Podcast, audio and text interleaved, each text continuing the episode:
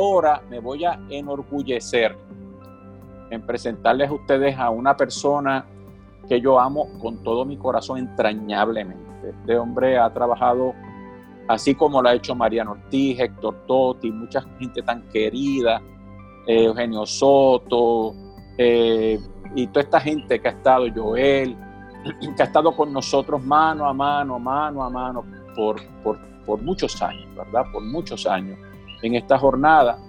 Eh, este, este hermano y este amigo, aparte de su formación en el campo de la electrónica y haber trabajado con el ejército de los Estados Unidos durante mucho tiempo, tuvo el buen karma de ser la persona más cercana al doctor Kesha Babat en lo que tiene que ver con el proceso de enseñanza del doctor, porque aquí hubo otras personas que estuvimos al lado de él en distintas etapas de, su, de sus viajes a Puerto Rico, y Marta, Jaime, Tata, Soto, hubo eh, Reinaldo, Noemí, fueron personas que estuvieron cercanas a él, pero Edgar era quien grababa todas las clases. Así es que Edgar tuvo la oportunidad de estar a su lado en todos los procesos educativos, registrando cada cosa que Keisha Babat, del doctor Keisha Babat, nuestro querido maestro, enseñó y dejó como legado para el mundo.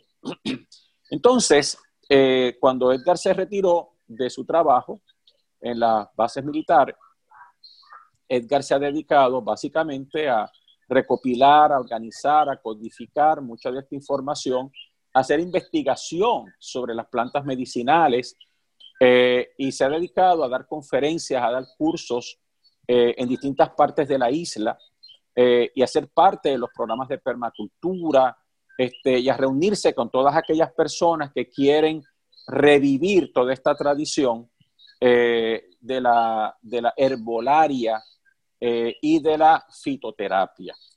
Eh, quiero dejarlos ustedes ahora con nuestro amado y querido y admirado Edgar Carrero. Buenas noches, mi hermano. Muy buenas noches. No te veo. Eh, Joel, que, dice José que no me ve. ¿Qué pasa? Ahora, ahora sí, ahora sí, ahora sí. Bueno, pues este, déjame yo poner esto aquí, ahora sí. Eh, bueno, pues muchas gracias por la presentación. Pues como, como tú dices, yo tuve la suerte este, pues en esta encarnación de, estar con el maestro, eh, pues ayudando a, poner los micrófonos, ese tipo de cosas para que la gente lo oyera y en, los sitios. Y me pasó como tú cuentas, este, como las cajeras en los supermercados, que de pasar los productos muchas veces, yo doy las conferencias muchas, muchas veces, pues él habló de cientos de plantas y yo me acuerdo como de 20, 20 o 30. Este, después de 25 años, pues me acuerdo como de 20 o 30. Las tengo que estudiar cada vez que las voy a hablar, pero, pero este, pues me, eh, tengo, tengo, tengo, eh, me, acuerdo bastante bien de, las cosas que le enseñé. Eh, y pues, y eso me gusta porque una de las cosas que él nos dijo fue que nosotros teníamos que convertirnos en reeducadores, que todos los que supiéramos algo, eh, inclusive la primera charla que yo di, este, fue él, él me puso a dar la charla eh, de electromagnetismo y contaminación electromagnética en uno de los talleres. Y me dijo, y otra cosa fue que yo en un momento dado quise cambiar de curso y hacer otras cosas y estudiar pues como para eh, medicina natural, ese tipo de cosas, y él me dijo, no, no, no haga eso. Nosotros lo necesitamos donde usted está, este, para que usted, porque usted puede convertir, eh, o sea, otro tipo de lenguaje, usted habla otro tipo de lenguaje tecnológico y eso hay gente que necesita oír las cosas en ese tipo de lenguaje tecnológico. Edgar, Edgar, este, a propósito, quiero que eh, te comprometas con, con, con nosotros, ¿verdad? a que esa charla que tú das de electromagnetismo y de contaminación electromagnética nos las traigas, porque yo pienso que ese es uno de los grandes problemas que nosotros estamos enfrentando, pero también quiero que ahora que se ha creado todo este pánico con el 5G, eh, donde la gente dice que esto es parte de un sistema de programación, han llegado a decir que el, COVID-19 eh, ha sido emanado o emitido o transmitido a través del 5G, de que esto es parte de un sistema de espionaje. Yo quiero que, nos ayudes, porque si una de las cosas que queremos hacer aquí en Conversando con, con José N. García es precisamente comenzar a separar la paja del grano y comenzar a traer expertos en distintas áreas que nos ayuden a sacar y a quitar el miedo y a, y a tener la posibilidad de ver las cosas de una forma objetiva, analítica, utilizando sobre todo las mejores referencias, ¿verdad? Así es que quiero que tengamos la oportunidad cuando terminemos de las plantas, porque sé que esto es largo y tendido, para que entonces hablemos del cuando, cuando, cuando, quieran, cuando quieran. Porque ese, ese, tema me gusta y realmente hay que aclarar muchas cosas. adelante, Edgar. Bueno, pues este, vamos, el, Joel, pues puedes empezar la presentación para... Eh, y pues, eh, como eh, José dijo, José me quiere mucho, yo lo quiero mucho a él, y a Joel lo quiero como si fuera mi hijo. Porque él es el papá de Joel, obviamente. bueno, esa primera fotografía que está ahí, a mí siempre me gusta empezar cualquier presentación de, plantas que yo hago con esas personas. Esas personas pues son este, mis dos abuelas, eh, mi abuela materna y mi abuela paterna, que fueron las que me empezaron a enseñar cuando yo era niño, me empezaron a enseñar de plantas medicinales. Este, y el doctor Keshaw que entonces se convirtió en, en, mi gran mentor, en, mi maestro en muchos sentidos. Eh, y pues porque uno tiene que acordarse de, dónde vienen las cosas y quién hay que tener agradecimiento con las personas que, pues, que, que, le enseñan a uno. Y ellos fueron mis grandes maestros. Así que pues yo siempre empiezo la presentación acordándome de ellos, porque eso ya me pone una tónica bien, me, me pone muy alegre. Y acordarme del doctor Bach de mis abuelas, pues siempre me, me, me pone, me, pone de, muy buen agrado. aquí estamos, este, no sé si oyen un maullido, es que tengo una, una gata que está afuera y quiere entrar. a ver si quiere, ir a, quiere oír lo que voy a decir. Bueno, el, eh, la próxima, Joel. El, el uso de, las plantas medicinales, yo lo quiero poner en contexto. Eh, lo que pasa es que el, eh, pues nosotros, esta, esta, esta información que nosotros tenemos realmente es el legado de nuestros indígenas.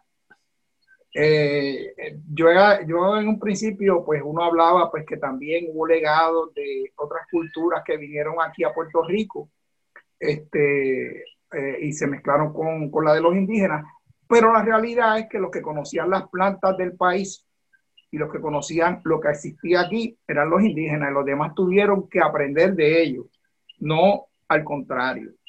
Y entonces pues, uno tiene que acordarse de eso, que nosotros le debemos mucho a nuestros propios indígenas y que muchas de las plantas que todavía están corriendo por ahí es por, por, porque ese es el legado que nos dejaron, es el legado vivo que se sigue repitiendo porque las cosas que funcionan se siguen haciendo. Aunque en un momento dado se trató de eliminar eso a propósito, eh, donde pues nos decían que eso de las plantas no servía, este, que solamente los antibióticos, la medicina este, alopática funcionaba. Este, pero eso, eso se ha revertido y no solo se ha revertido en Puerto Rico, se ha revertido en el mundo. Eh, por estadísticas de la Organización Mundial de la Salud, eh, el 80% de la población mundial utiliza plantas medicinales. En Alemania, que son de los países más avanzados, el 90% de las personas usa plantas medicinales. En Puerto Rico, este, alrededor del 60% pero va aumentando. Y el perfil de escolaridad eh, del de, uso de plantas medicinales son las personas que más eh, estudios académicos tienen.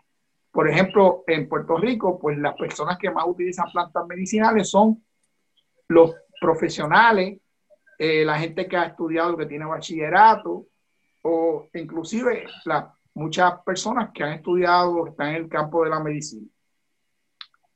Eh, las plantas medicinales, aunque en el caso de nosotros, pues el doctor Bat fue quien fue el que realmente nos puso más en contacto, pero como yo les enseñé, mis abuelas, normalmente las plantas medicinales se pasan a través de las mujeres. O sea, nosotros tenemos que, eso es otra cosa que hay que agradecerle a, nuestras mujeres, casi siempre en todos sitios, las curanderas, las parteras son mujeres.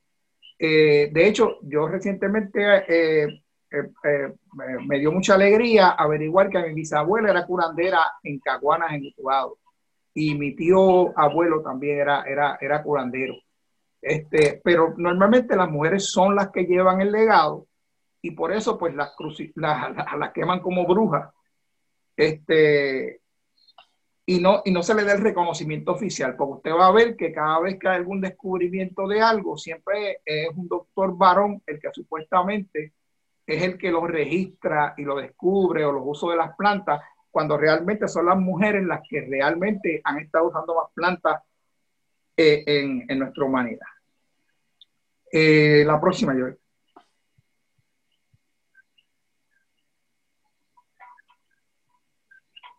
Bueno, este, esto se llama el, ustedes saben que siempre en todas las cosas que los software eso hay disclaimer, pues este es el disclaimer. Disclaimer es que nosotros no somos médicos. Este, eh, eh, el doctor Mariano Ortiz es médico naturópata, pero nosotros no. Nosotros no, somos médicos, no recetamos. Eh, por lo tanto, este, le, nuestras recomendaciones son para que aprendan de plantas esas cosas, pero nosotros no estamos diagnosticando condiciones. Busque supervisión de gente profesional de la salud, no se autodiagnostique. Eso es un problema porque los diagnósticos son bien difíciles. Eso es la medicina alopática y la medicina natural, ese es lo más difícil, el diagnóstico. Porque usted puede tener los, diferentes, los mismos síntomas y tener diferentes condiciones. La próxima. El propósito y criterio para escoger las plantas que le, que le vamos a hablar. Mire, nosotros le queremos, primero brindar información de plantas y remedios para diferentes tipos de condiciones para que tengan un botiquín básico de plantas en su casa. Este, vamos este, en este caso, vamos a estar usando más las plantas dadas por el doctor Bat del herbolario tropical. Y el criterio también es que tenga fácil acceso. Eh, por, por, ejemplo, que sean plantas que tengamos alrededor, sea ya que son plantas ornamentales que casi todo el mundo tiene, o también que sean plantas que son silvestres, que son lo que nosotros le llamamos malezas. Eh, a se le llama malezas porque se supone que en la agricultura esas plantas son invasivas y molestan a los cultivos. Eh, eso también, eh, una de las, de las cosas que vamos a hablar, eso no es cierto. Se han dado cuenta ya que muchas de las cosas que se llaman maleza eh, tienen propósito en la naturaleza y que eh, la red de las plantas, eh, ellas ayudan unas a las otras. Y entonces por eso es que la agricultura moderna están cambiando conceptos de cómo se hacía la agricultura antes, en términos de ir y romper el terreno, porque en esos terrenos hay hongos debajo de la tierra que sirven para la comunicación de las plantas, hay micronutrientes, hay procesos químicos que no se sabían y se dañaban, se araba, se le echaba un abono químico y lo que han hecho es convertir en desierto los terrenos fértiles.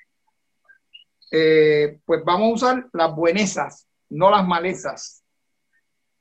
Y plantas que se consideren seguras o de riesgo mínimo y que aparezcan, pues aparecen estas plantas que daba el doctor Bat, aparecen también en la medicina ayurvédica y en la medicina china, que son medicinas milenarias. El próximo, ¿por qué utilizar plantas medicinales? Miren, eso es fácil. El costo. Cualquier cosa que usted vaya a comprar hoy en día eh, de medicina que hace una farmacéutica cuesta un montón de dinero. Eh, las plantas medicinales, pues, son gratis por lo general este, la gente no tiene planes médicos, son bastante seguras, tienen menos efectos secundarios.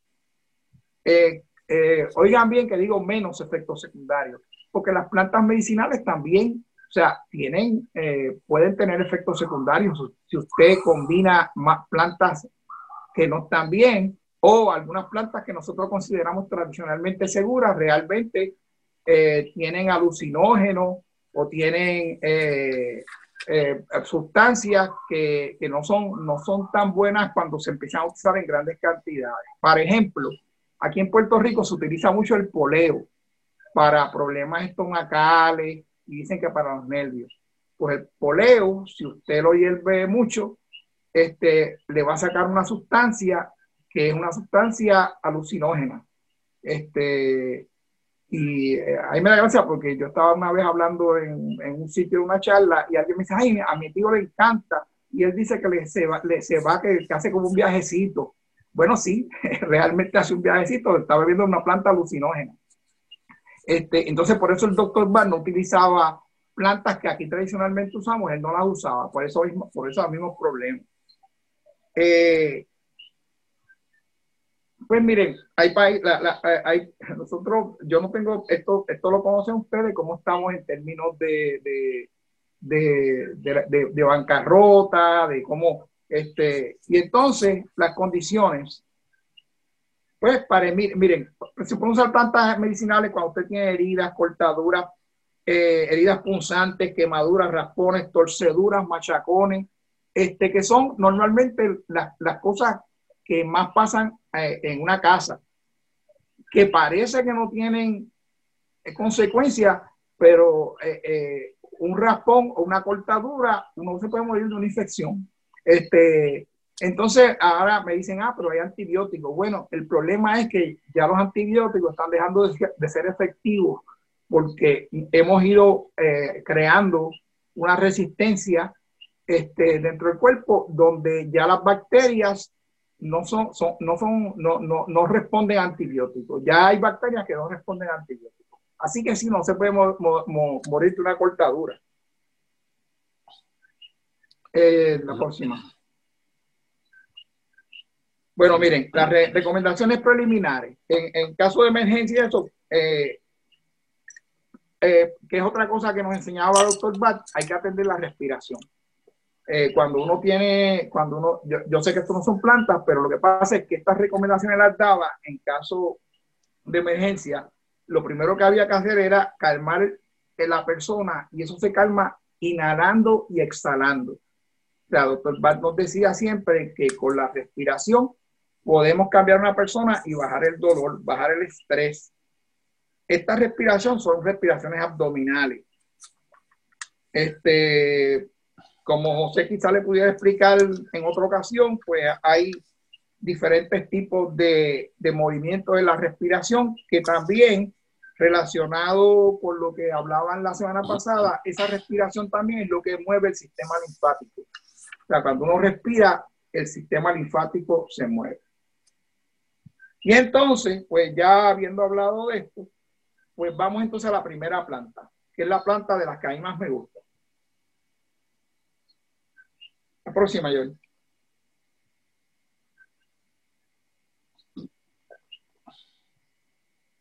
Ok, esa planta, este, nosotros la tenemos aquí siempre en, los setos, o sea, lo usamos para verla viva y como una planta de adorno, que se llama Hibiscus rosacinensis. ¿Por qué el nombre científico? Porque los nombres comunes varían de acuerdo al sitio.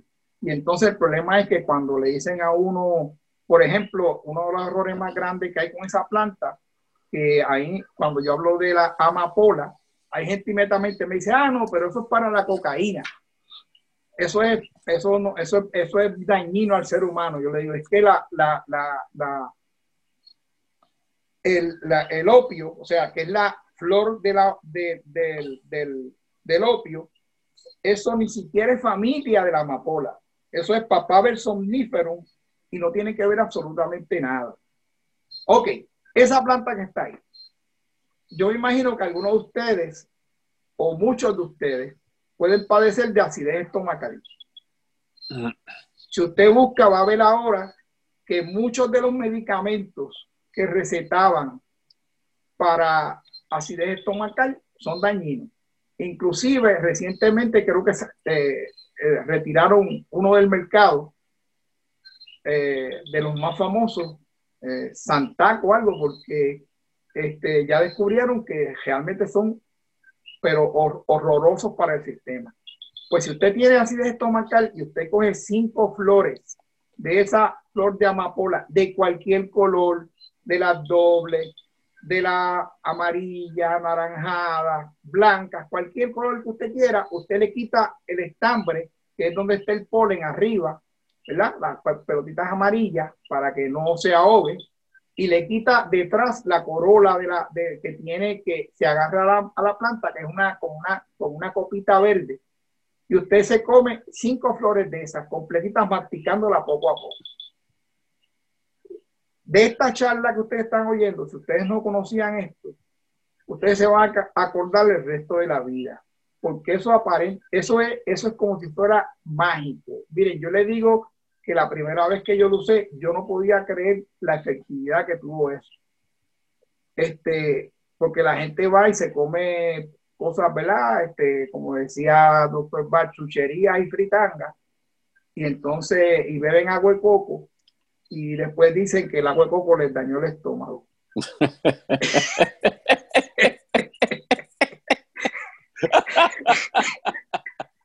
Sí, sí, sí. ese tipo de, eso me lo han dicho ahí muchas personas. No, el agua de coco daña el estómago. sí, sí, pero la usaste para pisar dos alcapurres y un bacalaíto, y con whisky, con whisky. Sí, que sí, sí, Entonces después el agua de coco. Pues ese, eh, usted con esa acidez que se quiere morir, que se acuerda de la alcapurria que se comió, usted se come esas cinco flores y usted se va a acordar la primera, si no lo había oído, se va a acordar de eso, pero le estoy diciendo el resto de su vida. Este, yo tengo un compañero que ahora aparece el, el, eh, eh, está dando testimonio en todos lados porque él padecía acidez estomacal severa y se había usado cuanto medicamento había y con eso se la, se la, se la curó. Entonces, esa planta tiene múltiples usos, por eso es que eh, yo, me gustan las plantas que tienen múltiples usos. Esa planta también, si usted se la bebe en infusiones, usted coge esa, esa flor, le echa cinco flores en, en la infusión y se la toma. Eh, no sé si saben lo que es una infusión, eh, un pececillo, un guarapillo. Lo que pasa es que se hierve, el agua se pone a calentar y antes de que vaya a hervir, cuando ya está a punto de ebullición, se apaga y entonces se echa la, la flor y se deja 5, 6, 7 minutos hasta que, hasta que va soltando el, el, el, líquido y usted se bebe eso. Miren, ¿saben para qué eso? Eso calma el sistema nervioso inmediatamente, pero inmediatamente. Baja la presión arterial, la diastólica, o sea, la, la que le dice la de arriba, ¿verdad? Este, que normalmente eso no baja con medicamentos. Eh, la presión, eh, eh, pues va, han hecho experimentos y baja 10 puntos de la presión mejor que cualquier medicamento. Lo otro es, esa planta recientemente también la usaron para, es antiviral, es antiséptica. O sea, usaron uno, uno, uno, uno eh, soluciones acuáticas de la planta y es extremadamente efectiva. O, eso, la flor. Ahora vamos a poner, ah, primero, si no tiene flor y tiene acidez, coma hoja. Las hojas tienen el mismo efecto. Lo que pasa es que las hojas son más difíciles de masticar y tragar porque son duras, pero funcionan también. Y también funciona la flor que tiene, que parece un tabaquito. Usted sabe que cuando chiquito usted le, saca, le sacaba como si fueran cigarrillos, bendito. Lo usábamos como si fuera el cigarrito, nos poníamos en la boca el, el capullo sin abrir. Pues ese que tiene un hilito también que se lo sacaba y le chupábamos el, el, el almíbar dulce. Pues ese también se lo puede comer. Esa, en la medicina hawaiana eh, usan mucho ese, ese el, el, el, capullo. Esa, la hoja también, si usted coge alrededor de 10 a 15 hojas, depende del tamaño, y la echa en dos tazas de agua, la frota, la rompe en el agua, eso va a formar como si fuera una gelatina, como si fuera un champú. Ese champú usted lo utiliza, por ejemplo, si se va a bañar, por la, usted si padece de insomnio, usted coge ese champú y usted se baña, inclusive la cabeza, porque le va a quitar la caspa, le va a quitar el picor en el cuerpo. Se lo deja un par de minutos y después se lo juega. No use jabón y usted va a ver que la piel le queda suavecita y humectada. Ahora, tiene que salir rápido del baño porque si no sale rápido del baño se puede quedar dormido parado. Porque así de efectivo es eso. Lo otro es que trate de colar las hojas antes de usarlas, porque si no va a aparecer el hombre del pantano con las hojas pegadas, pues se le pegan el cuerpo a uno. Lo digo por experiencia. Este, así que mejor es colarlo. Eh, y entonces ese remedio, uno de los remedios que se usa también para sacar gente que esté en crisis, nerviosa, que tienen delirium tremen, que tienen delirios por droga, o sea, que, que por, por, ejemplo, cuando, eh, cuando se están alejando del, del uso de drogas, que entran en crisis, pues un baño con eso le va a ayudar a calmarse. También sirve para los niños, como decían antes, desinquietos, los niños inquietos, los niños este, hiperactivos. Yo tengo un amigo que le, le decían al, al nietecito, le decían Tasmanian, porque los que son de mi edad se van a acordar de los muñequitos que había de Warner Brothers, que había una cosa llamada el Diablito de Tasmania, que se manchaba con un remolín. Pues ellos le bañaban al niño con eso para, para que se calmara y se iba derechito para la cama. Eso sí, por los niños no se puede usar todos los días, porque eso también baja la temperatura del cuerpo. Por ejemplo, ahora que están haciendo calor, usted se baña con eso y se refresca. Este, eh, eh, pero no, si lo usa mucho en un niño le puede dar un resfriado. Así que este, no lo bañe todos los días. Trate eh, este, de, de, enseñarles hábitos también que se vaya a la cama y no, no, no brinque mucho. Ay, no le dé Coca-Cola y dulce, pues entonces lo pone como el conejito de las baterías, que no se para. Sí. Este, eso también, el, la corteza la usaban aquí los curanderos, hacían una pulserita y se las ponían a las personas para lo mismo, para calmarle los nervios, porque entonces a través de la corteza estaban absorbiendo a través de la piel, que nosotros pensamos que la piel es solamente está ahí de adorno, la piel es la que absorbe y saca toxinas del cuerpo. Pero cuando uno pone, ajá. que voy a hacer un comentario, eh, porque, porque aparte de, de, de, por eso era que decía, yo les decía que esto iba a tener que ser en tres capítulos, porque llevamos una sola flor y una sola planta y miren todos los usos, ¿verdad? Pero ahora quiero hacer unas correlaciones astrológicas. Fíjate, Edgar, que cuando tú estabas hablando de la flor, desde el punto de vista astrológico, las flores están regidas por el planeta Venus, ¿verdad? Cuando, cuando Venus está fuerte en un horóscopo, produce un estado de contentamiento y de felicidad. Si Venus no está fuerte en el horóscopo, la persona nunca va a poder decir qué feliz yo soy, ¿verdad? Pero la otra cosa interesante es que tú estabas hablando sobre las hojas de, de la planta. Las hojas están regidas por la luna, ¿de acuerdo? Igual que la, la, la, clorofila que está en las hojas está regida por la luna. Pero al mismo tiempo también el uso, por ejemplo, el uso de la corteza, como tú estabas eh, señalando ahora, la corteza de las plantas está regida por Saturno. Y Saturno rige, es el planeta que produce ansiedades, ¿de acuerdo? Cuando se dice que una, una planta o una porción de la planta está regida por Saturno, es que nos ayuda a resolver los problemas de Saturno. Las personas que, por ejemplo, tienen a Saturno en la casa tercera de su horóscopo, o lo tienen en el ascendente o en, en conjunción con la luna, pueden padecer de estados de ansiedad. Entonces, fíjate cómo en la tradición popular se le hacía una pulserita a la persona con la corteza que está regida por Saturno. Así es que eh, fíjate la correlación astrológica que la, que la astrología védica en función y con su hermana, eh, la Ayurveda, ¿verdad? Nos ayuda a entender cómo podemos incluso resolver problemas en nuestro horóscopo utilizando sabiamente estas plantas, ¿verdad? Muy bien, sí. Bueno, sí, porque también sabemos que cada parte de la planta responde a un elemento diferente.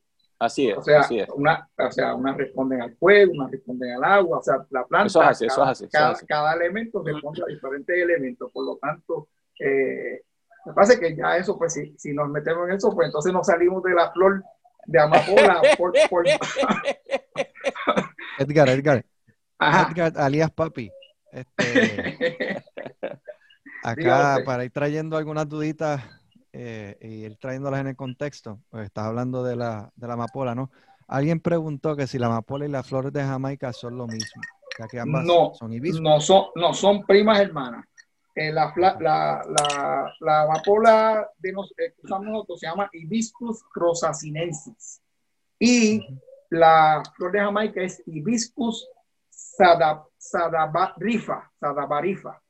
O sea, son, pero son primas hermanas, tienen, eh, tienen efectos bien similares. Las flores okay. son bien similares. O sea, se, puede, sí. se, se pueden usar. Lo único, la flor de Jamaica tiene más, es más ácida.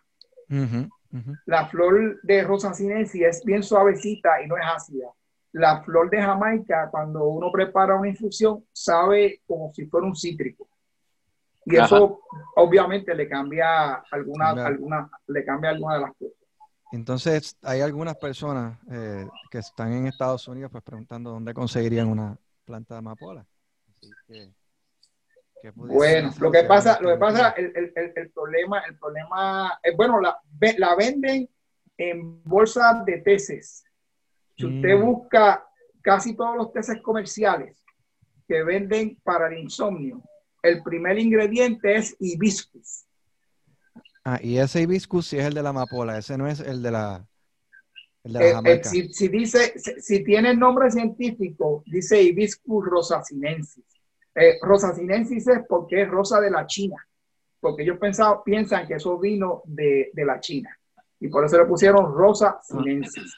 Pero casi todos los teces comerciales que venden naturales para el insomnio, el, si buscan el primer ingrediente es hibiscus rosacinensis o hibiscus.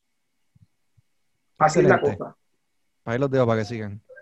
Okay. A ver si terminamos con la amapola. Sí, sí, va, va, va, vamos, sí, porque este, eh, también se, se usa, eh, de, José puede hablar de eso, se usa para cuando se hace en ofertorio. Este... Eso, eso iba a Ganesha, a Ganesha. Exacto, sí, esa es la flor, esa es la flor de Ganesha, con otra más que de, de, cuando la toques vamos a hablar de ella. Y fíjate que comenzaste hablando con aquella flor que representa a Ganesha, que es con quien se debería comenzar todo. Exacto. Y con quien nosotros entendemos que nuestro maestro estaba relacionado.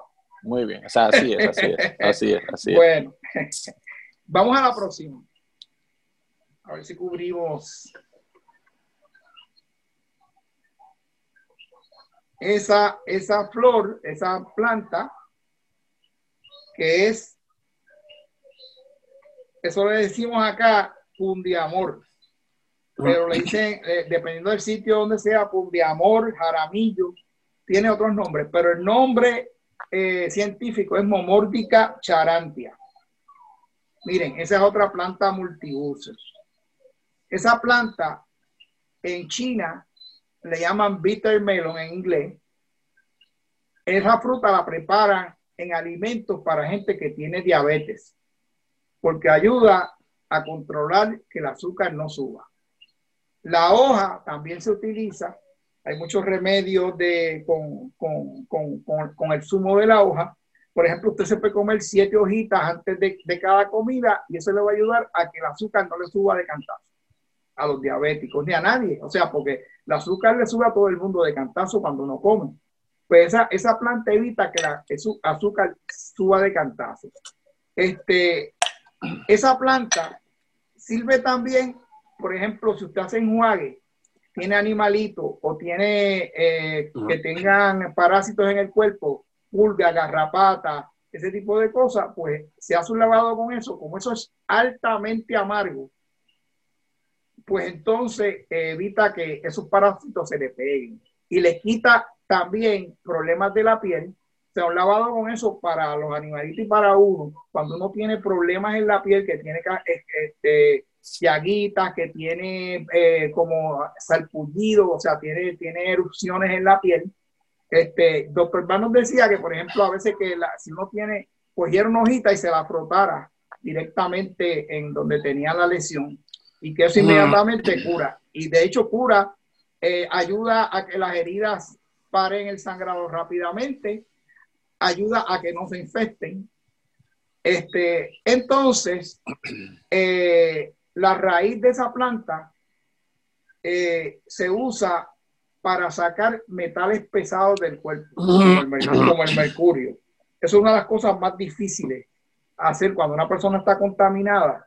Pues la raíz del cundiamor se utiliza para eso.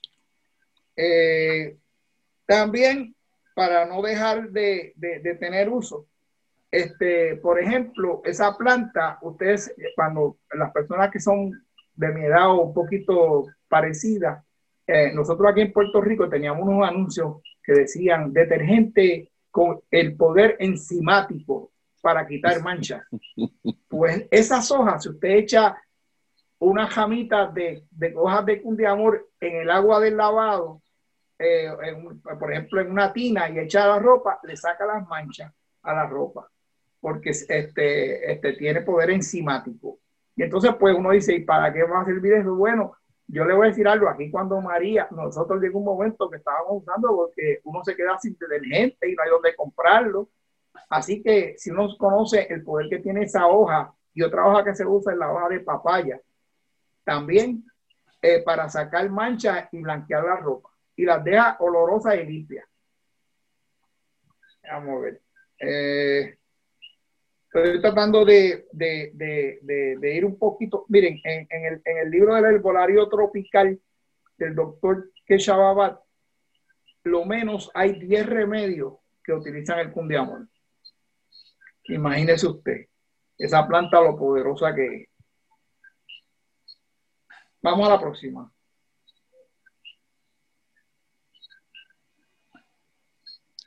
Yo en la próxima.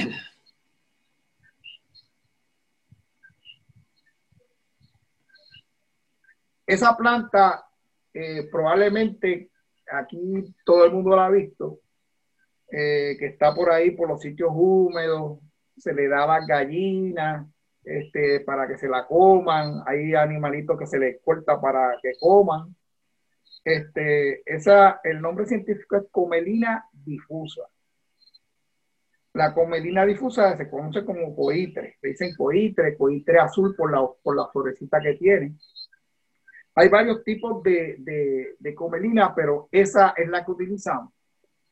Esa planta eh, sirve, y escuchen esto detenidamente. Ustedes saben que hay una, después que se pasa de cierta edad, especialmente para las mujeres, llega un momento en que el calcio de los huesos empieza a fallarle, a disolverse ya empiezan a perder calcio en los huesos.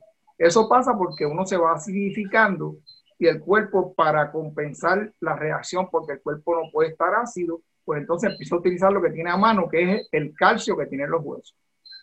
Esa planta es probablemente la mejor planta, inclusive mejor que la espinaca, para poder volver a poner calcio en el cuerpo tiene calcio, tiene minerales, tiene una, tiene una cantidad de minerales y de calcio que son absorbibles por el cuerpo.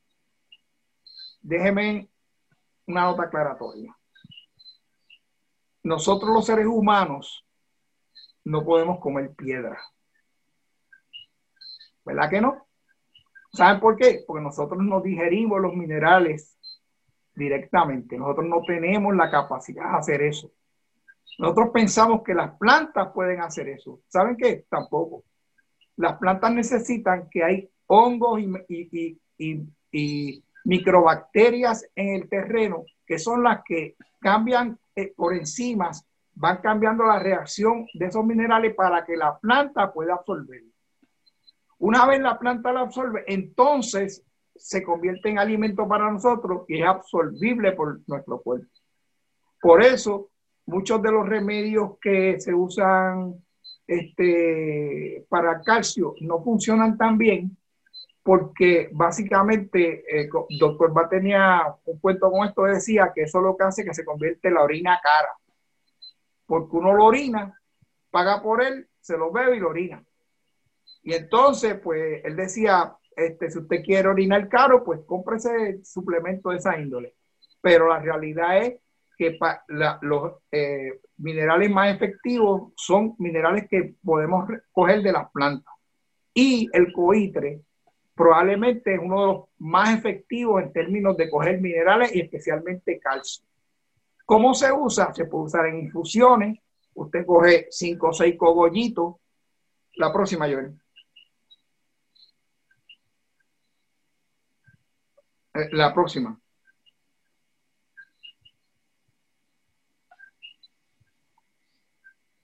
Eso es el cogollo. El cogollo es la, parte de arriba de la planta. Cuando, cuando hablemos de cogollo, siempre es la parte tierna de la planta que tiene tres, cuatro, cinco hojitas, porque son las más tiernas. Te coge como cinco cogollitos de eso y puede hacer en dos tazas de agua y la hace una infusión y se bebe porque se disuelve los minerales que tienen y se los toma en la taza. Hay una manera mucho más fácil todavía. Usted coge esos cogollos y se los echa a los guisos que esté haciendo, los zancochos, la sopa, la habichuela, cualquier cosa que usted guise, usted le echa eso y eso es como si fuera un vegetal, tiene un sabor bien agradable cuando se cocina. Y ahí está cogiendo todos los minerales que necesita. Esa planta también, si usted lo acorta, usted, ahí está la flor, la flor por la mañana, antes de salir el sol, está cerrada. Si usted coge esa flor, que es como una vejiguita, y la exprime, le salen tres gotitas de líquido. La primera gotita es para probar que tiene líquido, la segunda se la puede echar en un ojo y la otra se la echa en el otro ojo, porque eso es, quita el rojo de los ojos, eso es un colirio, el, el líquido que está dentro de esa flor. Es muy, muy, muy efectivo. En Hawái también cogen la planta, cortan el, cuando le cae una piedrita o alguna cosa en el ojo, cortan, cortan un pedacito de la planta y el líquido se lo aplican fuera del ojo para ayudar a sacar este, piedritas o cositas que le cayeron en el ojo. Eh, la próxima.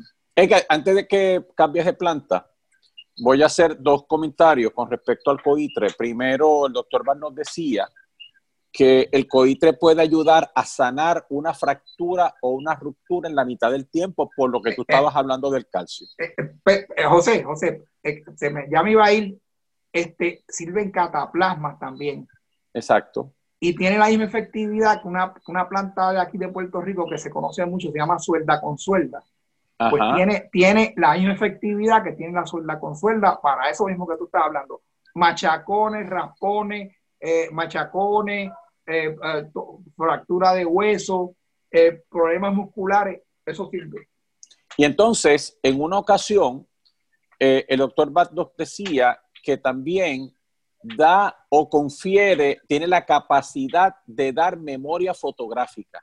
Y eso yo lo probé. O sea, yo estuve utilizando coitre durante un periodo de tiempo y la capacidad de memoria se aumenta en las personas que utilizan coitre frecuentemente. Por eso, este, pues, y, la, gente sabe lo que hace, le pasa el trimmer. Exacto. Exacto. Eso la cortadora. Eh, eh, eso sí, tienen que, tienen que cogerlo en un sitio donde no, los animalitos no hagan las necesidades, porque eso es importante de las plantas. Eh, eh, que te iba a decir algo más. Eh, Ah, sí, una otra, otra, es que se me olvidó las advertencias que yo hago normalmente. Eh, igual que dice el sutra budista, eh, yo digo, así lo oí. Lo que pasa es que Doctor Bach pudo hablar 100 cosas de las cosas. Yo me acuerdo de tres o cuatro, que, es la que son las que puedo compartir. Pero si hay omisión de mi parte, no fue porque el doctor Bach no estaba haciéndolo bien, es porque la responsabilidad es mía. Exacto, exacto. exacto. Adelante, la próxima. Este, una nota aclaratoria, Edgar, y te, yo creo que eso lo podemos decir en general, me corrí, sí, que no se debe comer cruda, porque aquí me pregunto si se puede comer como lechuga. El doctor Bar recomendaba básicamente todas las hojas se, se cocieran, ¿no? Un poco. Eh, sí, sí, no se consumieran crudas. Que no se sí, este, eso, tiene mm. dos, eso, eso, tiene dos razones de no consumir eh, los vegetales y las cosas crudas. Lo que pasa es, primero, el, el, las cosas crudas agravan la flema. O sea, te, van, te causan flema. ¿Ok? Este, y entonces eso puede ser en una persona que está sana, no hay problema. En una persona que tiene problemas respiratorios, pues lo, lo puede ahogar. Este, y entonces, en la otra razón que es la más poderosa, es que nosotros vivimos en el trópico. Los que vivimos en el trópico, por ejemplo, en Estados Unidos, los vegetales, las lechugas, eso que está cerca de la tierra, pues de noche baja la temperatura y se mueren un montón de esos organismos. Nosotros en el trópico, ahí todas las bacterias que se le acerquen a la hoja se quedan y se van a vivir dentro de la pared celular. Eso no lava ni con limón, ni con vinagre, ni con agua. Por más que usted lo lave, la bacteria o el parásito se queda dentro de la pared celular escondidito. Y cuando usted se come esa hoja crudita, entonces ese parásito va a parar directamente a su sistema digestivo. Entonces, por eso doctor Bart decía, nunca coma en los trópicos, no se coma los vegetales que están cerca de la tierra, no se los coma crudos. Siempre páselos por un herbol o lo, les da un sofrito con un poquito de agua o los calienta para matar los parásitos que tiene dentro. Por esa razón, y además de eso, son más digeribles. Si no se puede comer el vegetal, por ejemplo, el coitre, eh, que es fresco, ¿no? Pero como le digo, si lo echa en la sopa, en los guisos, entonces este, se lo puede comer, no se da ni cuenta. De hecho, cuando lo muerde, tiene un sabor bien agradable porque tiene, eh, uno dice, esto es como un vegetal y no, no puede, si no sabe lo que lo echó, las personas que se lo comen afuera dicen, oye, ¿qué, ¿qué, vegetal es ese? Que tiene un sabor bien agradable, pues el coitre. Eh, eh, Edgar, tenemos que aclarar para las personas que no conocen, ¿verdad? Que están por primera vez en la transmisión, que Shababat eh, tenía un doctorado en botánica, o sea, él viene a las Américas para que fuera el director del Departamento de Botánica de la Universidad de Cumaná en Venezuela, autor de libros de botánica, o sea, todo este conocimiento que él tenía, que parecería en algunas ocasiones contradecir a los, a los nutricionistas, como vamos a ver a lo largo de esta charla, ¿verdad? Este, pues le está, lo está diciendo un hombre que no tan solo tenía un doctorado en botánica, sino que era un científico que durante mucho tiempo hizo mucha investigación sobre plantas, hizo investigación sobre etnobotánica y porque él mismo ayudó a la clasificación de plantas que se encontraban en los bosques tropicales. O sea, que no estamos hablando de una persona que se lo sacó de la manga, sino que una persona que era un experto eh, en su ramo, ¿verdad? Era un científico más doctor en botánica y por eso es que va a ver ustedes que en algunos momentos dados, cuando hablemos de algunos vegetales, incluso plantas, ahí la gente dice, ah, pero eso no es lo que dicen los nutricionistas. Este, y, y es porque obviamente hay otros factores que están dentro del, punto de vista de la botánica que no necesariamente se estudian en, la, en las escuelas de nutrición o en, los cursos de nutrición y que era, era importante y, y que nos, nos, permitió aprender este, en una forma más precisa, ¿verdad? Ah, sí, inclusive él escribió libros de botánica eh, de, de, la flora tropical, no solamente del herbolario, sino que es para, para botánicos, escribió libros. eh, inclusive hizo descubrimientos de plantas que ya pensaban que habían sido, se habían extinguido en India.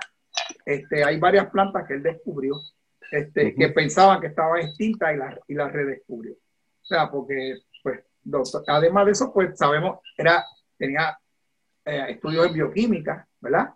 En estadística, este, y dominaba entre lenguaje y dialecto alrededor de 21.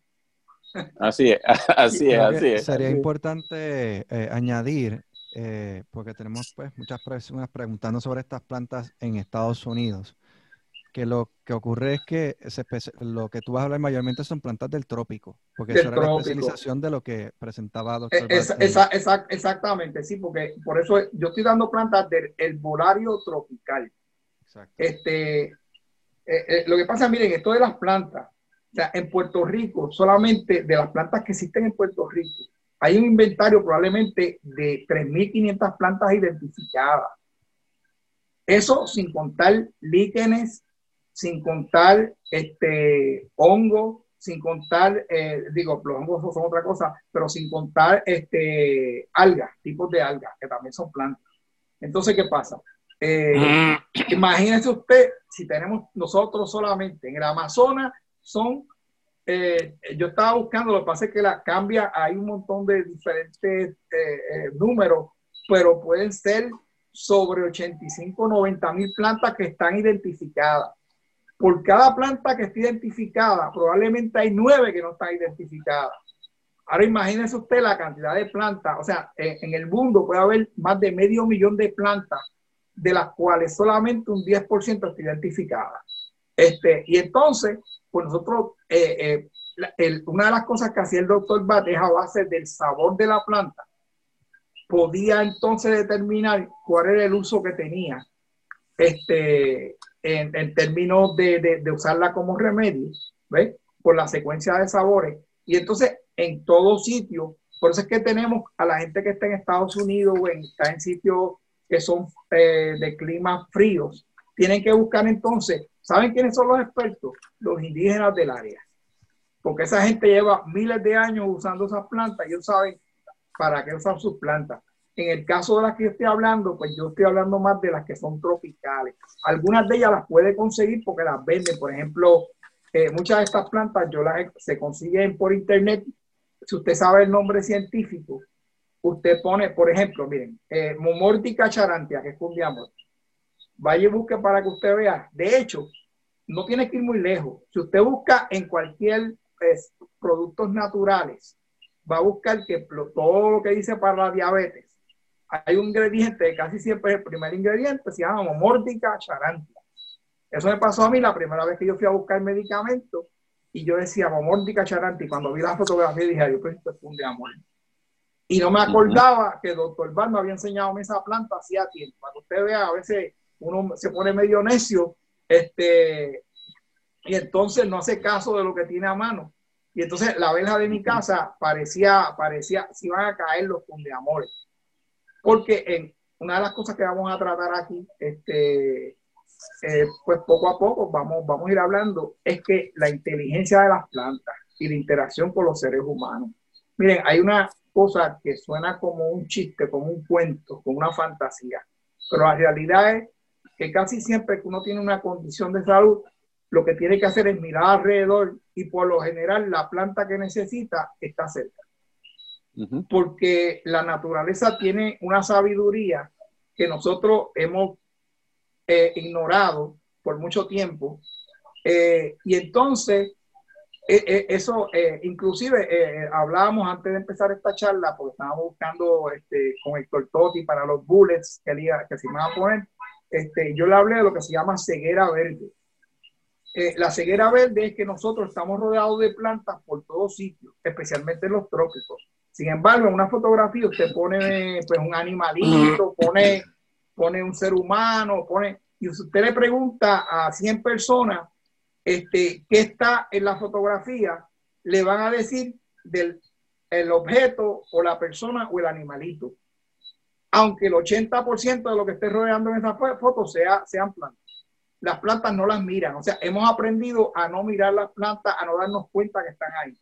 Este, ellas utilizan eso a su, favor porque ellos, no, ellos nos manipulan y ellos hacen cosas para que nosotros las ayudemos a regar sus semillas, este, eh, pueden, pueden envenenarnos si no, si no nos cuidamos, o sea, como la película aquella de, Chama, de, eh, Chamalian que decía este, el suceso, que las plantas empezaron a envenenar a la gente, eso, eso podría ser cierto porque lo han hecho con animales, que después hacemos el cuento de, de, de cómo envenenaron miles de antílopes. Este, eh, pero la, la, la, realidad es que cuando usted busca alrededor, sea en el trópico o sea en Estados Unidos, por lo general hay una planta que usted va a tener cerca que sirve para las condiciones que usted tiene o alguien en la casa. Este, eso es una de las cosas que tenemos que empezar a estudiar y a darnos cuenta, especialmente la gente, si nos volvemos más sensibles y más sensitivos a lo que nos rodea, nos vamos a dar cuenta de que eso es completamente cierto.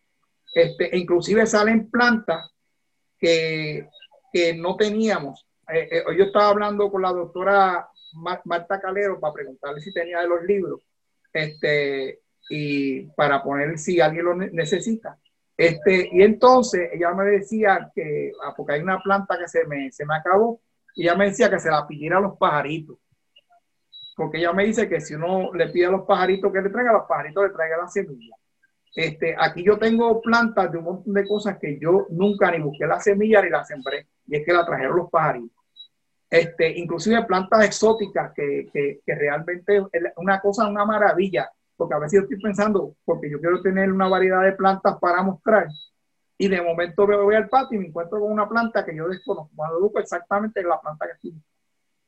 Eh, y es porque la naturaleza responde, nosotros somos ignorantes a eso, pero es, una, es bien triste que nosotros todavía no, no seamos suficientemente inteligentes para darnos cuenta de que la inteligencia no es solamente los seres humanos, sino de, de todo lo que nos rodea. Bueno, este, seguimos con la próxima.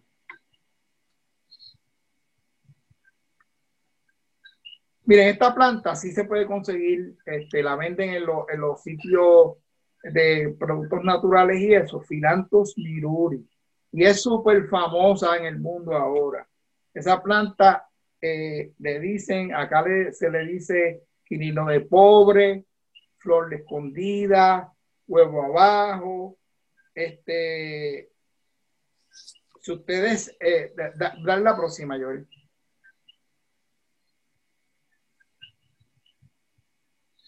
Miren a ver si ahora saben cuál es la plantita que parece un flamboyán que sale en los tiestos.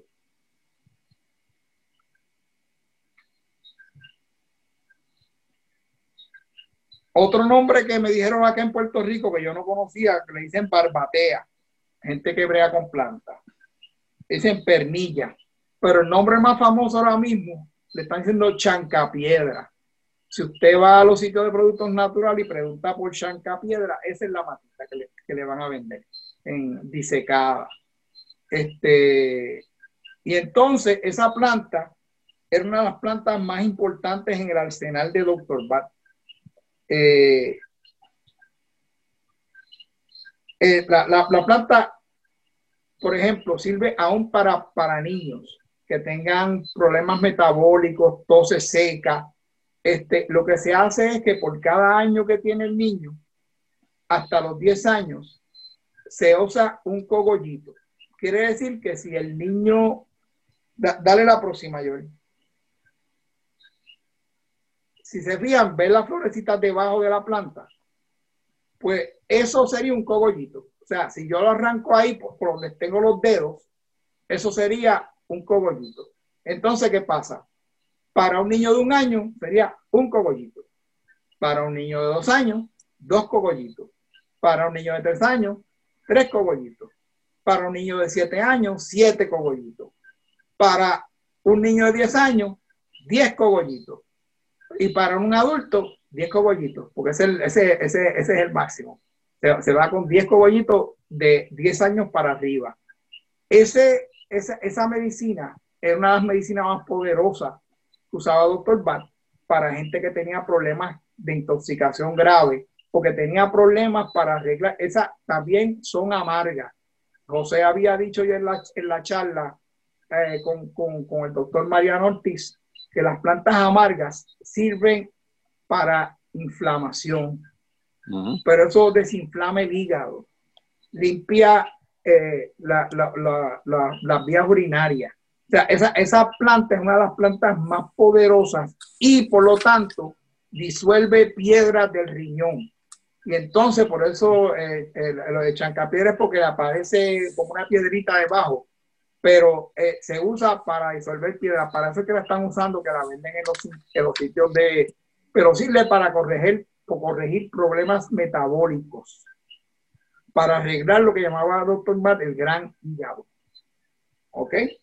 Este, esa, esos cogollitos, usted los echa con, con agua de coco tierno y eso lo echa por la noche y lo deja, y entonces al otro día, después de 12 horas, 14 horas, entonces eso se lo va dando poquito a poco al niño, que se vaya bebiendo esa agua de coco durante el día, o para un adulto también, se va bebiendo esa agua poco a poco. Y eso lo va a hacer por 48 días. 48, todos los remedios, la mayoría de los remedios doctor Bardaba era por 48 días. ¿Por qué? Porque él decía que ese era el tiempo Primero, que 42 días es lo que se tarda para regenerar, él decía, el gran hígado, la célula y, el sistema, el sistema metabólico. Entonces, le añadía seis días más por si se hacía trampa y algún día fallaba en la medicina.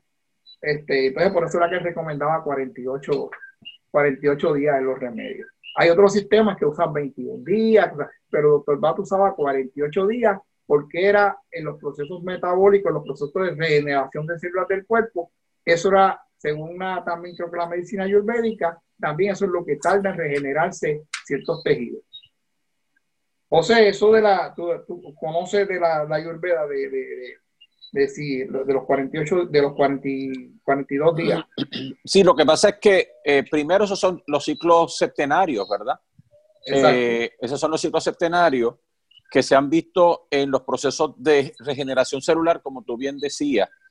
Este, y en uno de los programas que nosotros tuvimos, precisamente, realmente no fue uno de, las emisiones de Conversando con José N. García, sino fue en el último encuentro del Agni Yoga, que yo di una charla sobre el gran hígado este, y el fuego, ¿verdad? Y entonces, pues precisamente, este, eh, el doctor eh, Keshava utilizaba tratamientos utilizando ese criterio que tú estás mencionando, pero también 108 días, ¿te acuerdas? En donde habían ciertos, ciertos, ciertos tratamientos que eran por 90 días, otros tratamientos que eran por 108 días, ¿verdad? Porque él era dependiendo, dependiendo el tipo de condición, entonces pues él, él, él utilizaba esos múltiplos de 9 o múltiplos de 7. Ok. Este, hay un remedio aquí de, de, con, el quilino de pobre, con la flor escondida, que es bien importante para mí. Este, porque, por, ejemplo, eh, para la gente que tiene diabetes, si se coge 10 cogollos y se, y se trituran en leche y toman en ayuna por una semana para botar flujos diabéticos. Este, eh, o sea, esa planta es probablemente una de las plantas más menospreciadas y de las plantas más poderosas que tenemos a nuestro alrededor. Así mismo la van a ver en los tiestos. Ahí hay otra planta al lado, que también es una planta que por lo general aparece en los, en los tiestos. Ella es familia de la pimienta. Eh, no, no, se llama paletaria, peretaria, le dicen balumbre. Este, esa no estaba en la el doctor Bad, yo no, no, no me acuerdo, por lo menos en el arbolario no está esa planta. Lo que pasa es que no todas las plantas que el doctor Bad recomendaba están en el arbolario. O sea, a través de los años él le fue añadiendo. El, el arbolario fue uno de los primeros libros que él escribió. Y obviamente, pues como le digo, este, o sea, no tiene. Él puso ahí las plantas que pensaba que eran, tenían más uso y que tenían múltiples usos. Pero hay otras plantas, por ejemplo, esa planta que eh, es de la, eh, se sirve para limpiar los riñones también, este, la, la, paretaria. Y es familia de la pimienta. Ok, la próxima. Ah, voy, a hacer, voy a hacer un comentario eh, porque fíjate que mencionaste el uso de la leche con, con, respecto a, al quinino de pobre. Mira, este, hay una polémica, ¿verdad? en el mundo de la nutrición si nosotros los humanos deberíamos utilizar productos lácteos o no productos lácteos, ¿verdad? Este, y entonces pues hay una polémica y sobre todo los veganos que no utilizan ningún tipo de producto lácteo. Sin embargo, en la medicina ayurvédica se utiliza no tan solo eh, la leche, se utiliza el yogur y se utiliza el ghee, ¿verdad? Este, es importante que ustedes sepan que el secreto de la leche es porque es el alimento que posee más prana en el planeta. De acuerdo con el Ayurveda, la leche es el alimento que posee más prana. Y eh, claro está, lo que pasa es que la leche que nosotros estamos consumiendo ahora no es la leche que consumieron nuestros padres ni nuestros abuelos. Es una leche altamente contaminada, una leche llena de antibióticos, una leche en ocasiones adulterada o incluso llena de bacterias y entonces no tiene la misma calidad, ¿verdad? Por eso es que los médicos ayurvédicos dicen o recomiendan que si la persona es capaz de tolerar el lácteo, ¿verdad? Este, entonces el consumo de leche bajo ciertas condiciones recomendadas en el ayurveda, entonces sí son recomendadas, como el caso del yogur. Yo explicaba en una de las charlas que el yogur no se puede consumir, eh, este, no se puede consumir este, concentrado, sino que hay que diluirlo en, partes iguales con agua y utilizarlo con especies. Y, estuvimos hablando del ghee. Este, en la dieta yógica, ¿verdad? Este, se supone que el yogi va de una dieta vegetariana a una dieta de granos, de una dieta de granos a una dieta de leche, de una dieta de leche a una dieta de agua y después no alimentación. Y el mismo doctor Bad nos hablaba y de eso yo le escribí en uno de nuestros, eh, lo dije en uno de nuestros escritos eh, este, en nuestra página de Facebook, que él tenía una vecina que llevaba 24 años sin consumir alimentos ni agua, ¿verdad? Porque eso son algunas técnicas que se practican dentro de algunas de las tradiciones yógicas. Pero esto es importante que lo sepan porque a lo largo de la charla de Edgar es probable que ustedes eh, oigan cómo el doctor nos pedía o nos, nos recomendaba que ciertas cosas se se utilizaran o sirvieran con leche, se consumieran con leche. Por ejemplo, él daba un tratamiento para el Parkinson, eh, que era media taza de yogur, media taza de leche, con papelón y una, y una cucharada de, aceite de ajonjolí. Pero también este, van ustedes a ver cómo es recomendaba la mantequilla sin sal, no necesaria aquí para ciertos tratamientos. Así que quería hacer la aclaración porque yo sé que hay personas que están viendo el programa y son veganos y tienen sus objeciones con respecto a la leche. Y lo que pasa con la leche es eso que estábamos diciendo. Ya no sé, es muy difícil conseguir una leche que valga, realmente valga la pena, ¿verdad? Sí, él, él, nos ha explicado a nosotros el problema de la leche, ¿no? En términos de que los procesos que se usan para que la leche dure más, que son la homogenización y la pasteurización, que en la pasteurización le mata a las bacterias que ayudan a que se digiera la leche. Y la homogenización se rompe las partículas de grasa para que la grasa no vaya a, flote, que no, o sea, que no se divida. Y entonces eh, esas partículas, como son pequeñas, van rompiendo los capilares.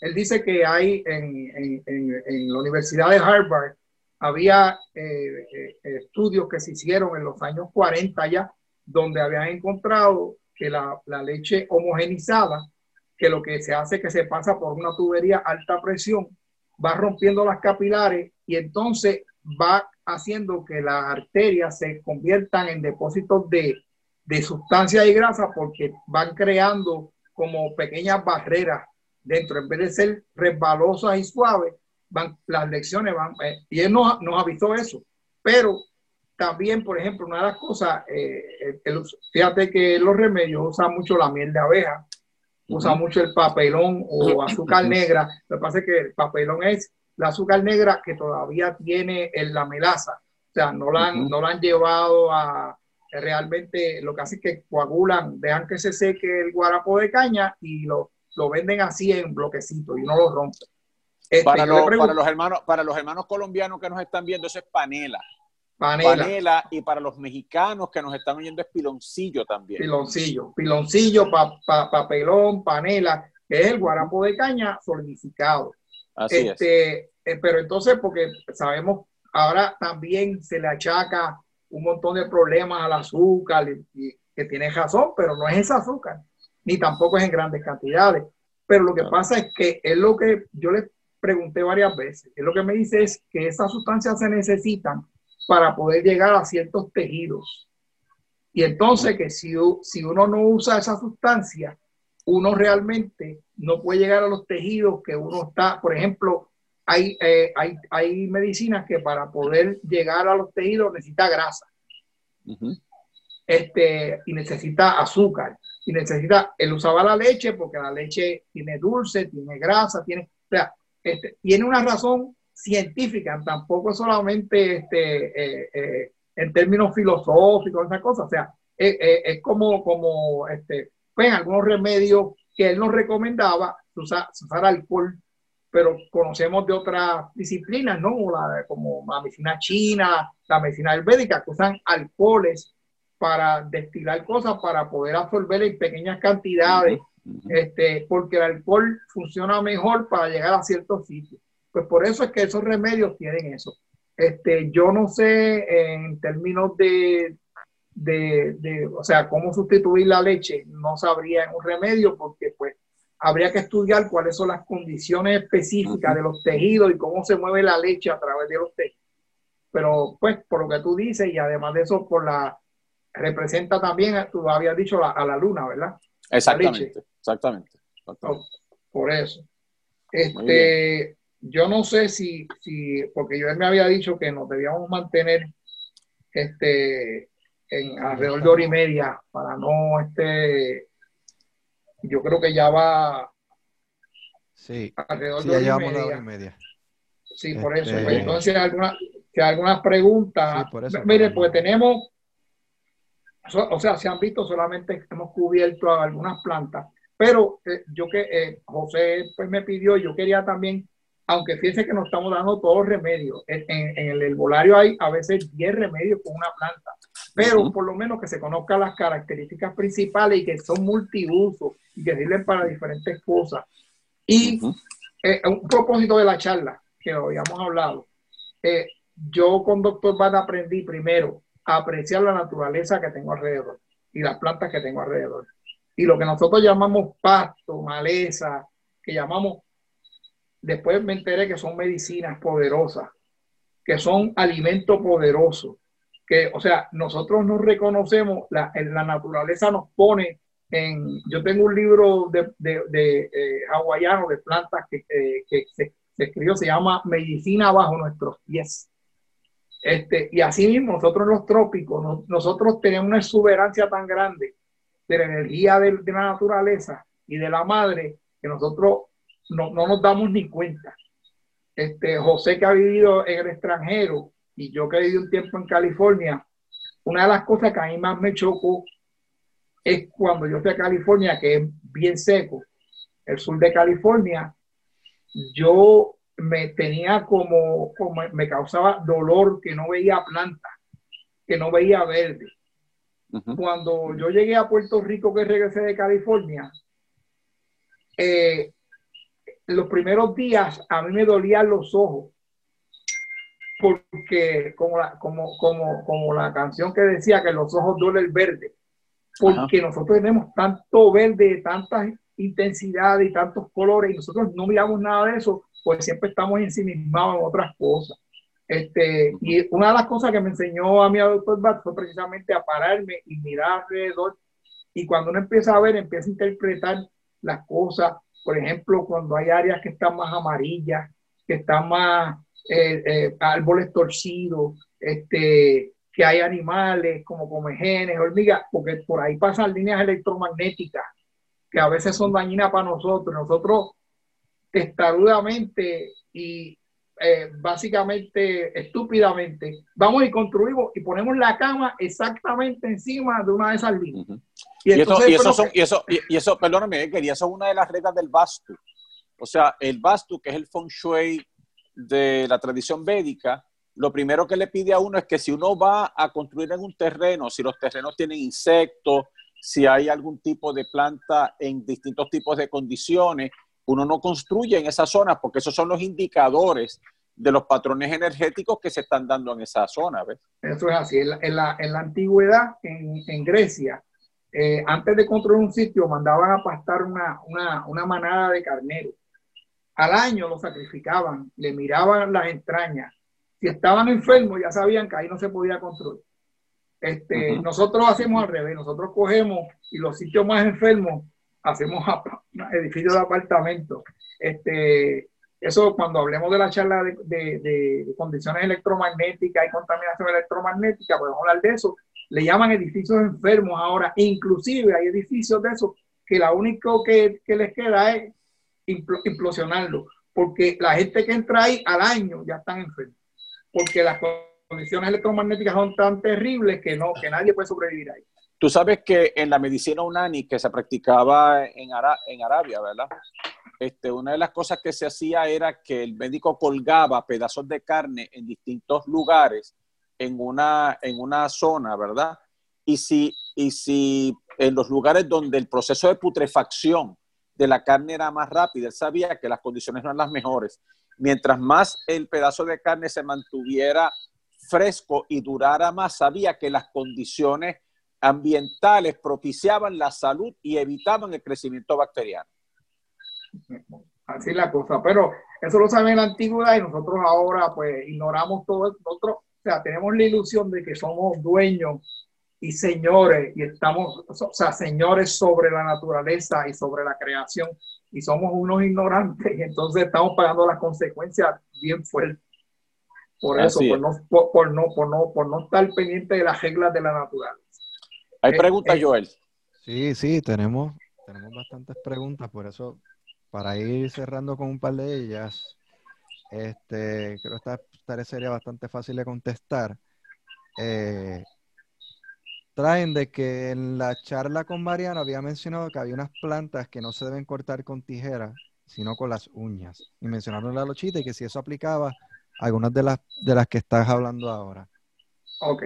Este, yo, yo, yo, te, yo, eh, yo estuve pendiente de la charla, yo vi la charla con Mariano y que José le dijo pues, que se considera este, pues, una ofensa a la planta, por ejemplo, en el caso de la lochita. Pero, este, o sea, en términos científicos, lo que sucede es que hay plantas que reaccionan con el metal. Este, y por eso es que cuando usted la corta con metal, la planta este, ya no va a tener el mismo valor porque cambió la reacción química. Este, por ejemplo, aunque nosotros tratamos de no consumir los tomates, pero los tomates son iguales, o sea, eh, cualquier planta que tenga algún tipo de ácido oxálico o que tenga, si usted lo corta con un metal, inmediatamente va a tener una reacción de metal con el ácido, donde ese el, el líquido que tiene ese vegetal o esa planta inmediatamente va, ya cambia las características químicas. E, eso ese, ese es el problema.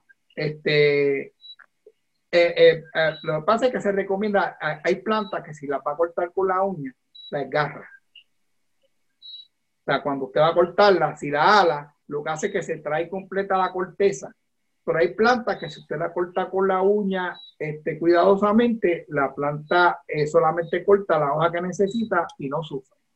Este, ahí yo creo que entonces habría que empezar a hacer una clasificación que yo creo que casi nadie, probablemente en la medicina china, en la medicina ayurvédica, este, ya han trabajado en eso, de cuáles plantas son susceptibles a usarlas con metal y cuáles no. Este, lo que pasa es que ya eso es, este, nos estamos metiendo en, en, en, aguas bien profundas. yo, le, yo le hago una recomendación a las personas con eso. Use su intuición. Porque usted, usted, si usted usa su intuición, la inteligencia natural que usted tiene, cuando usted se acerca a las plantas, primero, todas estas plantas, cuando usted las vaya a usar, usted tiene que ir enseñar, o sea, tiene que ir en una actitud de agradecimiento y en una actitud, usted le pide permiso a la planta y va con agradecimiento. Usted va a ver que todas las tradiciones indígenas dicen que usted tiene que respetar esos seres que están dando su vida, o sea, le están dando su energía. Este, en otras de la charla vamos a hablar de, de planta fresca versus planta seca, ¿verdad? pero este, porque en eso nos extendemos también. Pero la realidad es que nosotros nos hemos acostumbrado, como vamos al colmado, y entramos y agarramos un paquete de aquí, un paquete de allá, que a veces ni siquiera miramos, porque tampoco se debe hacer así, porque a veces cuando usted ve los ingredientes, ve que ese, ese paquete que va a comprar tiene un montón de cosas que no son buenas, o además de eso tiene en 10 paquetes de la misma cosa, hay uno que vale un dólar y el otro vale cinco. Y no necesariamente es porque sea mejor, es porque se usó una publicidad, ese tipo de cosas, ¿verdad? Pues usted usa ese criterio. Pues con las plantas hay que usar el mismo criterio. Usted se acerca, se acerca con actitud, usted pide permiso de ser vivo y usted le dice, mira, yo te voy a coger una hojita que necesito para hacer un pececito. Y después que corta la hojita, se lo hacen agradecimiento. ¿Qué pasa? Si usted empieza a hacer eso regularmente, usted se va a dar cuenta de una cosa, que hay unas plantas que cuando usted se la acerca con la tijera o con una cosa de metal, la planta como que usted va a sentir que la planta no le gusta eso. Si nosotros pudiéramos ponerle electrodos a las plantas, nos, daríamos cuenta este, de, que eso es así. Lo que pasa es que como eh, eh, que de, las otras cosas que, que, podemos, vamos a estar hablando en esta charla y le vamos a mandar links de información y libros que quieran leer de los últimos 20 a 25 años, todas las investigaciones que hablan de la inteligencia de las plantas, cómo las plantas se comunican unas con las otras, cómo en un bosque hay un árbol que se llama el árbol maestro o hay varios árboles maestros, que son los árboles más viejos, y todo el bosque le responde a esos árboles y se mandan alimentos por las raíces y se comunican a través de las raíces y a través de las redes de hongo que están en el piso. ¿Cómo se ayudan o se envenenan o cómo pueden envenenar eh, a, otras cosas que están alrededor. Eso de, después hablamos. esa es la historia de las plantas y los animales, que alguien también comentó por acá, que tú tienes. Como, como la historia de las plantas. Se supone que tú tienes una historia que tiene que ver con las plantas y los animales. Ah, sí, sí, de, los de, los de, los de los antílopes, de los antílopes que llevaron y que... Ah, sí, vamos a darle esa rapidita para que sepa. Mire, lo que pasa es que llevaron los antílopes a una reservación este, en África, este, y pues había una sequía tremenda y pues solamente eh, había acacias para comer, ¿verdad? Entonces, ¿qué pasa? Esto eran miles de antílopes. Y entonces van y le cayeron a las acacias, empezaron a comérselas vorazmente. En cuestión de dos o tres semanas, empezaron a morirse los antílopes por miles. Y entonces eso fue un gran misterio porque no sabían, estaban buscando a ver si había una bacteria o si había una enfermedad que había atacado y estaban limpiecitos, no encontraban nada. Hasta que empezaron a buscar y entonces el nivel de toxicidad, por ejemplo, las acacias crean taninos. Pues los taninos en las acacias habían aumentado 10 veces más y envenenaron los antílopes. O sea, los antílopes que se comían las acacias se envenenaron. Pero no solo se envenenaron los que estaban las acacias cerca, ellos empezaron a soltar un no, eh, etanol, o sea, una sustancia de olor que va para que los árboles más lejos también empezaran a hacer lo mismo. Eventualmente en esa reserva no había, no se podían comer las acacias, el antílope que se comiera una acacia estaba muerto, moría intoxicado.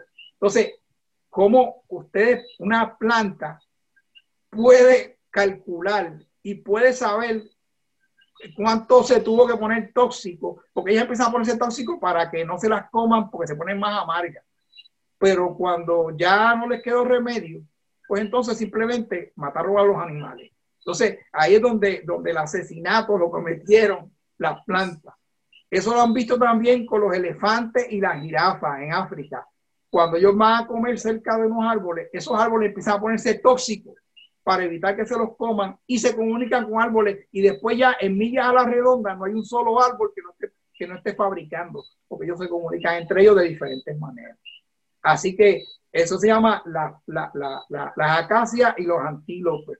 Este, eso es, si lo, si lo buscan, eso aparece por todos lados, este, pero eh, sea, porque fue un gran misterio de por qué miles de antílopes, porque no fueron uno o dos, fueron miles de antílopes muertos por, por la sustancia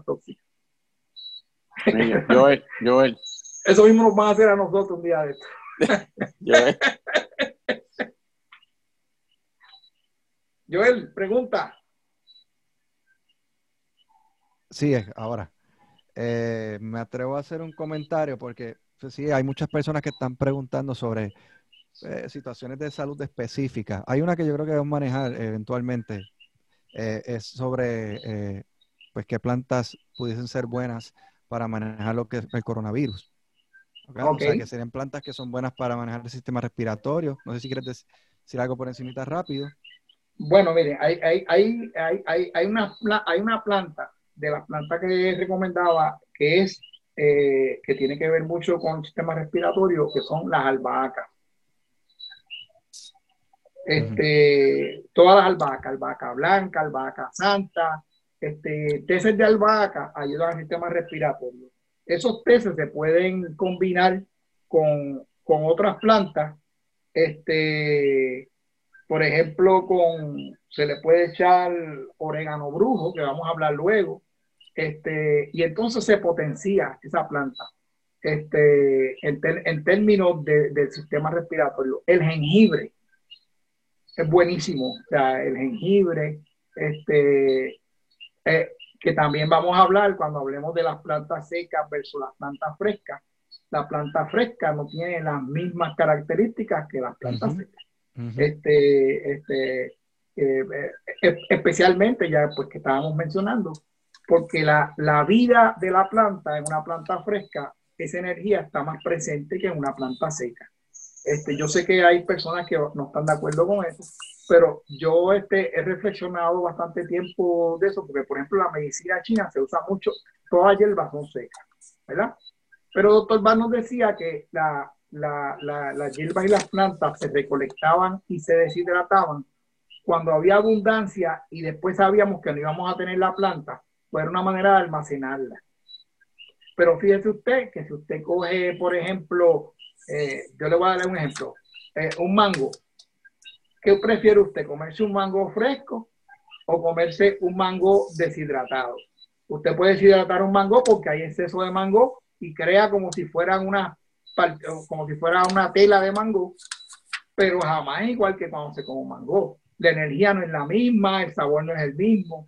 Este, y entonces así con, con las plantas es lo mismo. O sea, este, doctor Bar recomendaba eh, que las plantas fueran frescas en, la mayor parte posible. Él sí decía que cuando había abundancia de plantas y podíamos después tener escasez de esa planta, pues entonces la planta se deshidratara se pusiera deshidratar en la sombra, no al sol porque el sol se daña. Ese proceso de deshidratar las plantas es un proceso que hay que eh, ir tratando, o sea, el que no lo ha hecho, porque la planta debía quedar seca pero verde, no puede quedar marrón. Si queda muy marrón, quiere decir que esa planta ya básicamente está, eh, se, se, se, oxidó. Oxidó. Se oxidó. Exacto. Y entonces, es, y si hay humedad, como aquí en Puerto Rico, que tenemos humedad en muchos sitios, pues peor todavía, porque coge hongos y cosas. O sea, una, planta que se seca puede coger hongos y cosas. Entonces hay que tener mucho cuidado de cómo se deshidrata. Este, aquí eh, pues, hay gente en Puerto Rico que son expertos en eso, que deshidratan muy bien las plantas y que vean con plantas deshidratadas. Este, y entonces lo otro que es la medicina, cuando uno va a comercializar plantas, pues es más fácil porque usted no le puede llevar, por ejemplo, la gente que Estados Unidos, si yo, eh, aquí, por ejemplo, pueden conseguir diamor, pueden conseguir deshidratado, pero conseguir la planta fresca va a ser muy difícil. Este, pues, pues entonces, pues eh, en ese caso, pues como no tienen una, pues, pues van a usar la otra.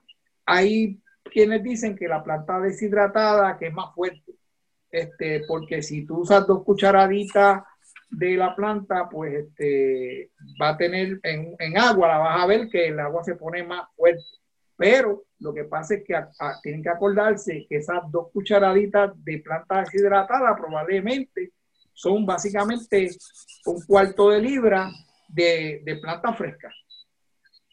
Por lo tanto, este, lo que habría que buscar es una equivalencia, pero eso, yo entiendo que la, por la razón que se hizo lo de las plantas secas es para poder preservar plantas que son por temporada y para comercializar. Porque, por ejemplo, toda la medicina china te la venden por, por, medida de planta seca. Casi no usan eh, planta, planta este, a menos que sea el sitio. Yo entiendo que los curanderos locales, este, donde hay la planta fresca, usan la planta fresca. En los indígenas va a haber lo mismo. Ellos solamente secan las plantas para poderlas eh, preservar, porque cuando viene el invierno, esas cosas, pero normalmente van y buscan las plantas frescas, eh, especialmente en los trópicos. En los trópicos, los curanderos van y buscan la planta casi dos o tres, cada dos o tres días van y buscan plantas. O sea, no, no, no usan las mismas plantas eh, todo el tiempo, sino que van cada día, este, cada dos o tres días van y hacen una búsqueda de plantas y vienen con un saco con todas las plantas que van a necesitar para la semana. Ok. Este, entonces aquí es que yo voy a hacer un comentario. Eh, tenemos muchas personas que están preguntando sobre diferentes situaciones de salud, ¿no? Y obviamente no tenemos el tiempo para manejar todo eso ahora. Y aparte que no, eh, ahí entonces me atrevería yo a mencionar eh, que estos remedios son ayuda y son apoyo a ya uno también eh, ejercer un, cierto tipo de prácticas. O sea, observar la alimentación, porque si tú te sigues comiendo las frituras o los alimentos de comida rápida, etcétera, etcétera, y no cuidando hábitos como el descanso, eh, las, las, horas a las que estás activo, etcétera, etcétera, ese, esas, esos remedios no van a poder hacer gran cosa porque tú le estás haciendo eh, fuerza en contra, ¿no? Eso es correcto. O sea, a comentar sobre eso para que sea esos principios que todos puedan trabajar con su salud, no importa la condición, porque están manejando. Eh, ok, eh, fíjense que una de las aclaraciones que hice al principio es que nosotros no diagnosticamos porque los síntomas que ustedes pueden tener pueden ser de diferentes cosas. Este, inclusive pueden ser síntomas de energías que tiene alrededor que no sabe que las tiene y lo están afectando. Y eso pues probablemente con una, con una planta no se le quite. El, el doctor Barnum decía siempre que el organismo es como si fuera un fuerte, ¿verdad? Que tiene sus sistemas de defensa y tiene... En el momento en que eso eh, baja, o sea, que el, que, el, que el organismo se pone débil, inmediatamente todas las cosas que están alrededor que pueden atacar, atacan, porque saben que el organismo está débil. Por lo tanto, lo más, lo más lo primero que uno tendría que hacer es tratar primero de desintoxicar el cuerpo de cosas que se comió, o sea, que ya tiene toxinas en el cuerpo, y usa, eh, entonces va a usar las plantas que son para desintoxicar. Este, nosotros aquí vamos hablando, eh, por ejemplo, hoy le hablé de varias plantas que se usan para el sistema nervioso, como la amapola, para bajar el estrés, la ansiedad, este, porque esa es otra de las cosas que mata, eh, el estrés y la ansiedad.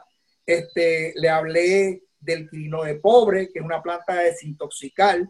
Le hablé de la, del coitre, que se usa para cosas de los huesos, o sea, eh, eh, calcio. Jundiamor, que se usa para controlar el azúcar, para botar metales pesados del cuerpo.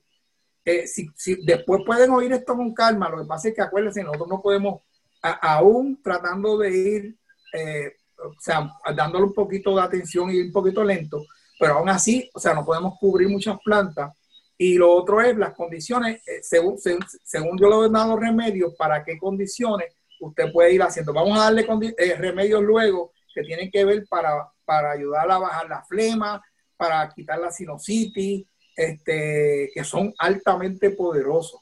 Este, eh, para la ansiedad, para la depresión, este, pero eso pues eh, no se puede, en un día es bien difícil hablar de todo eso. Normalmente, miren, cuando, cuando damos talleres de esto, eh, eh, pues yo estoy actualmente con el Instituto de Permacultura de Puerto Rico, este, con Max Pérez y Evelyn Ortiz, y entonces nosotros damos talleres a veces. Miren, a veces el taller dura ocho horas, estamos por la mañana y por la tarde.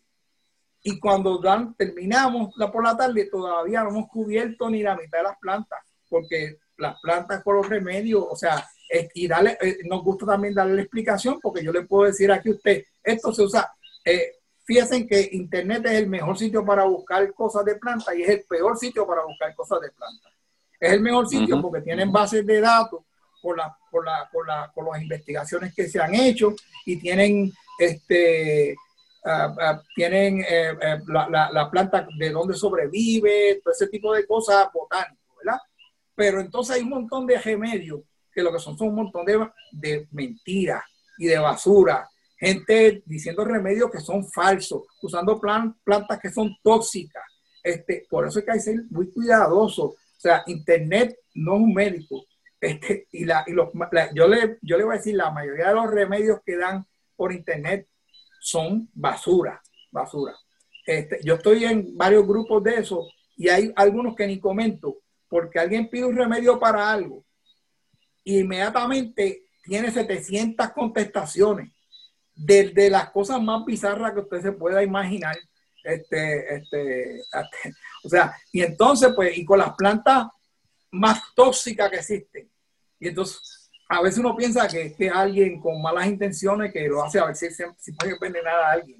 Por lo tanto, no es, no es bueno. Este, siempre deben, eh, ahora, aquí en Puerto Rico hay mucha gente que brega con plantas medicinales este, y que siguen, este, siguen este, los parámetros correctos, además de los naturópatas, pero hay gente, hay, hay curanderos, hay gente que enseña de plantas medicinales, este, en, en, Fajardo hay gente, que yo sé, en, Yauco, en, en, el área de, de, en el área oeste, en el área azul, hay gente, hay otros discípulos de Doctor Bat, este, está la doctora Marta Calero, este, doctor Jaime Bofil, este, eh, en Ponce está este. por eso hay bastante, hay bastante, hay bastante gente que se puede recurrir localmente que tienen conocimiento. Eh, pero, pero, pues eso, eso realmente eh, en, el transcurso de la charla le, iremos hablando. Muy bien. Bueno, antes de terminar, le agradecemos a Edgar, le agradecemos a Joel, a las personas que nos acompañan. Siempre tratamos de hacer estas transmisiones de una hora, hora y media, pero los materiales, las preguntas, no se puede. Así es que, de todas formas, sabemos que tenemos dos secciones más con, vamos a hacer dos sesiones más con Edgar, este, donde hoy trabajamos como con cuatro plantas, ¿verdad, Edgar? Más o menos. este, fíjate, trabajamos un poquito más, como, como seis o siete, yo creo. Exacto. Así es que... Como, cinco o seis. exacto. Así es que vamos a, vamos a estar hablando más sobre esto. Les vamos a avisar cuándo va a ser la próxima emisión de esta charla de las plantas.